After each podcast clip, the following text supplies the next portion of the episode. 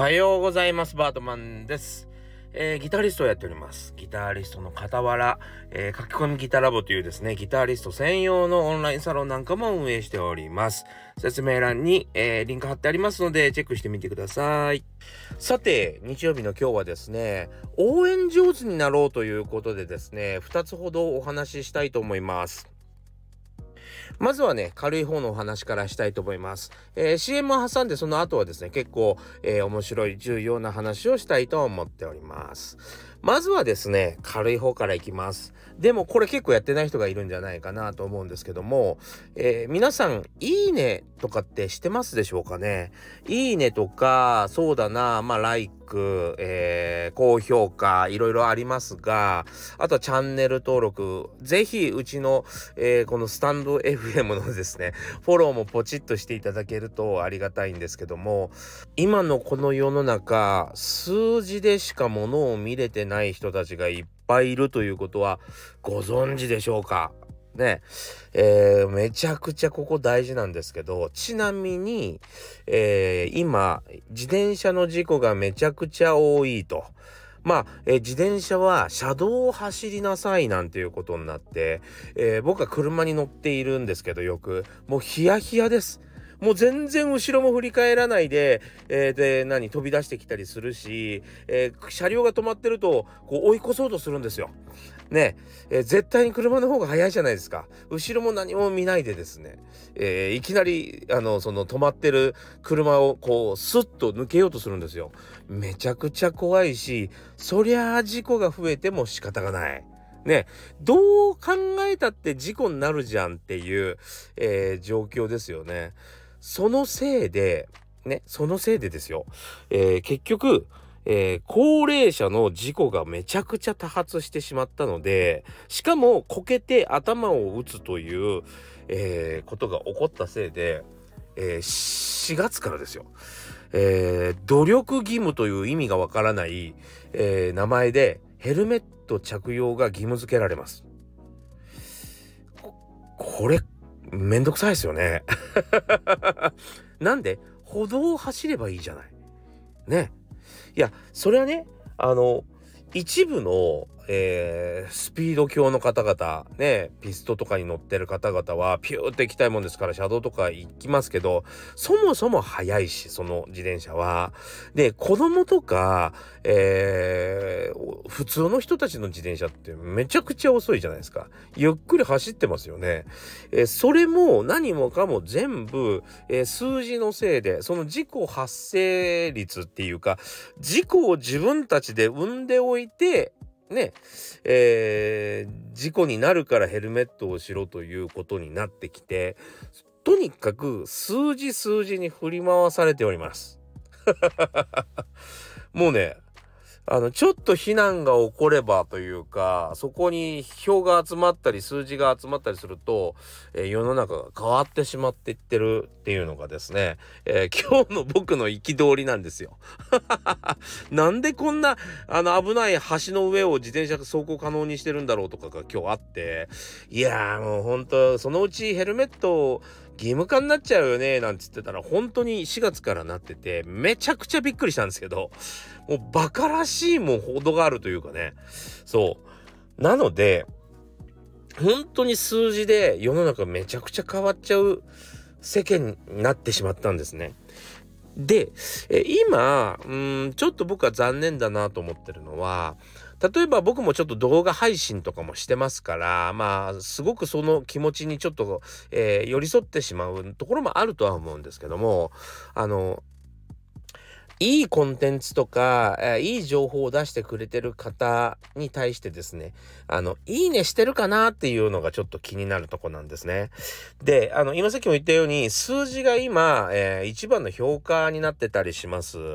で、えっ、ー、と、僕も個人的にですね、今のドラマで、リバーサルオーケストラだっけな、えー、あの、ドラマのね、えー、今、オーケストラのドラマをやってるんですけども、えー、あんまりお気に入り登録が少ないんですね。その、売れてるドラマに比べるとね。でもせっかくいいドラマなんだから、えー、これです。なんか判断されるのは残念だなと思って見たりしてます。そんな風にですね、皆さんもいい情報に対してはですね、いいねとか、えー、フォローする努力をしないとですね、えー、その人たちって潰れますよっていうことは知っといていただきたいなと思うんですね。もうやらなくなっちゃったりとかですね、やれなくなっちゃったりするんですよ。あの時数字が出なかったからもうあの人ダメだねってことになったりするんです。でね、これ層が結構あるかなと思うんですよ。例えば、うん、そうだな、えー、昔からあるメントスコーラとか、えー、バカバカしいなんだろう頭にこうなんだっけなあのすっぽんあの何、えー、トイレを掃除するやつを頭パーンって貼ったりとかね、えー、そういうそのバカバカしいのを見たがる人っていうのは SNS 慣れしてて、いいねをするっていう、いいねいいねって声、すぐしてしまう感じがある。でも逆に勉強しているね、えー、なんかいい情報を捕まえに行っている人って、そのいいねをするっていう習慣がないかなと思うんですね。いいねをしたり、その人がちょっと間違った発言しても、ちょっと見逃しておく。要はちょっとたまたまちょっとその時興奮して、えー、言ってしまっただけかもしんないじゃん。まあ、それこそめちゃくちゃひどいこと言ったらあれだけど、ちょっと言い方が悪いっていうだけでですね、なんか誹謗中傷な、なんかこう的になったりするんですね。なんか、そういうこともあるので、やっぱりね、いいねをたくさんしておいて、えー、その人たちには存続してもらったり発信してもらわないとですね、どんどんどんどん情報っていうのが世の中から消えてってる気がするんですよ。そう。なので、僕はね、めちゃくちゃね、心配です。どんどんどんどん、あの、手軽で簡単で、アホな動画ばかりが増えていってる。いや、僕はそういうのを出してないから、出してないんですけど、そういうのを嫌いってわけじゃないですよ。全然楽しいんだけど、それはそれでいいんです。だから、いいねをどんどんしていただければいいと思うし、同じように、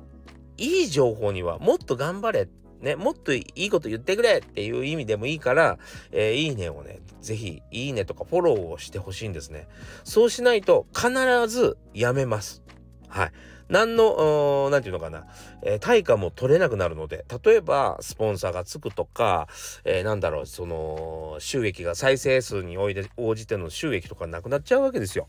ね。で、えー、っと、まあ、一応その YouTube とかも TikTok とかも全部そうですけど、やっぱりその、えー、リアクションに対して、えー、この人をおすすめするするべきかしないべきかっていうのを AI が判断してるので、どんどんどんどん出なくなっていくんですね。で、本当に僕、あの、YouTube が好きなんですけど、YouTube でめちゃくちゃ勉強させてもらいました。もう、ありとあらゆる人から勉強させてもらいました。はい。えー、でも、そういう人に限ってですね、消えていくんですよ。もう残念で仕方がない。はい。えー、本当にね、ちょっとね、あの、危機感を感じてます。やっぱり無料がいい。ね、無料でいろいろ知りたいと思うんだったらですね、せめて、えー、応援をしてあげてほしいなと思う次第ですね。何歳からでも早弾きはできる。早弾きを諦めた大人ギタリストに夢を達成させた革命的な方法を詰め込んだ一冊がヤマハから発売。プロギタリストであり3.5万人 YouTuber 末松和人の1日10分40歳からの早弾き総合革命。購入は Amazon 全国の書店にて。さてもう一つはですねその応援の時の、えー、文章の書き方というかねまあ例えば Twitter で広げるとかシェアするとかっていう時の方法論なんですけどもあのですねまあほとんどの人が、えー、基本的にはですね、自分の文章で大丈夫だろうかと。ね、自分が書いて人に伝わるのだろうかと。ね、えー、そういうことを心配されて、結局何をしがちかというと、もう誰かどっか有名な人の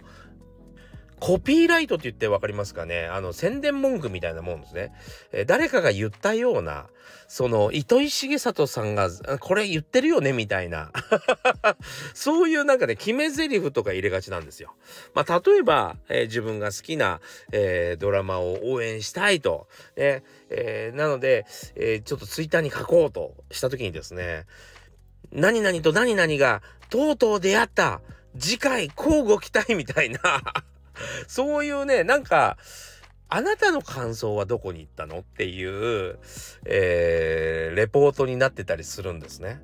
そう。あの、一番大事なのは、聞き手、受け手ファーストです。それを読んだ人、読もうとしてる人。例えば、そのドラマのことが知りたいと。どんな感じなんだろうと知りたい人がその、えー、ドラマの名前とかで調べますよね。そう。今回見逃したからどんな感じにまで進んだんだろうとかね。そう。何かそれに興味がある人たちが見るわけですよ。そう。で、その交互期待みたいなのは、はっきり言ってテレビ局側で準備できます、それは。そうじゃなくて、例えばこの第3話を見て、えー、私はこう感じて思わず泣いてしまったとかって書けば、そう、あなたの感情を書けば、あなたが見たそのまんまの感想を書けばですね、そうなんだ、泣けるシーンがあったんだ、ね。そんなですね、素直な、一番、そのなんていうのかな、まっすぐな感想が一番みんなには届くし、それを皆さん待ってるんですよ。そう。あのー、素人からですね、うまいコピーライティングとか、えー、うまいそのタイトルとか、えー、うまい構成力とか、文章の構成力とか、誰か、誰も期待してません。はい。誰も期待してないんですけど、えー、みんなですね、ビビっちゃうんですよね。えー、こういう風に書いたらどう思われるだろうとか、自分の感想書いてもなんかこう気持ち悪がられるかなとか、ね、なんか泣いたとか書い書いたらなんか、えー、気持ち悪がられるかな俺のキャラからすると、みたいなのとかいろいろビビってしまってですね、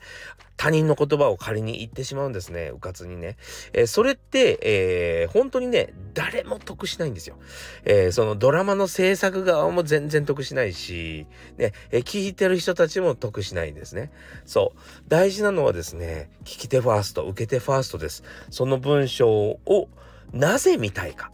ね、どう見たいかっていうことで、僕らというか、その発信する側は何が必要か。これね、あの人との会話とかでもそうですね。人との会話とか、えー、まあそういうもの、もう大体、対人のものは全部そうなんですけども、相手のことを攻略しようと思って、ちゃんと話してるか。相手が必要な情報を与えようと思って喋ってるか。が大事ですよね。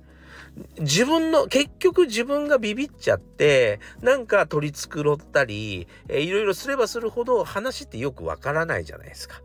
ね、えー、なのでですね、相手がどう思うか、だそれが欲しがってるかどうかっていうのが、結構、この、これは普通の友達の会話とは違うね。例えば上司と部下、えー、先輩と後輩、コミュニティの中とか、えー、そういうところでは、え何か団体とかで、何かこう、一つの目標に向かっていくときとかですね、そういう報告なんかに関しては、このテクニックはめちゃくちゃ大事ですね。相手が何を必要としてるんだだろう。そして相手がに相手に一番伝わる方法は何だろう、えー、そして欲しいものをあげておきながら自分の感想も交えるってことですね。そう。これこれこういうドラマでした。ね、えー、もう今回はすごく泣けましただけでもいいんですよ。ね、えー、今回この仕事はこういう結果になってしまいました。えー、次こそは自分も、えちょっと頑張りますみたいなね。はい。えそういう風な感じでいいと思うんですよね。そう。それがね、ちょっと不得意な人が結構多いかななんていう。気がしますね。はい。えー、ぜひですね、あの、そこら辺の伝え上手になっていただければ、えー、皆さん、えー、自分たちのことも、えー、自分の家族や友人のこともですね、応援できるようになるので、ぜひ、えー、一度考えてみてください。はい。えー、いろいろあると思いますよ、場面が。はい。というわけでですね、えー、今日は応援についてちょっといろいろとお話ししてみました。というわけでですね、今日も良い一日をお過ごしください。はい。えー、次回またお会いしましょう。それでは。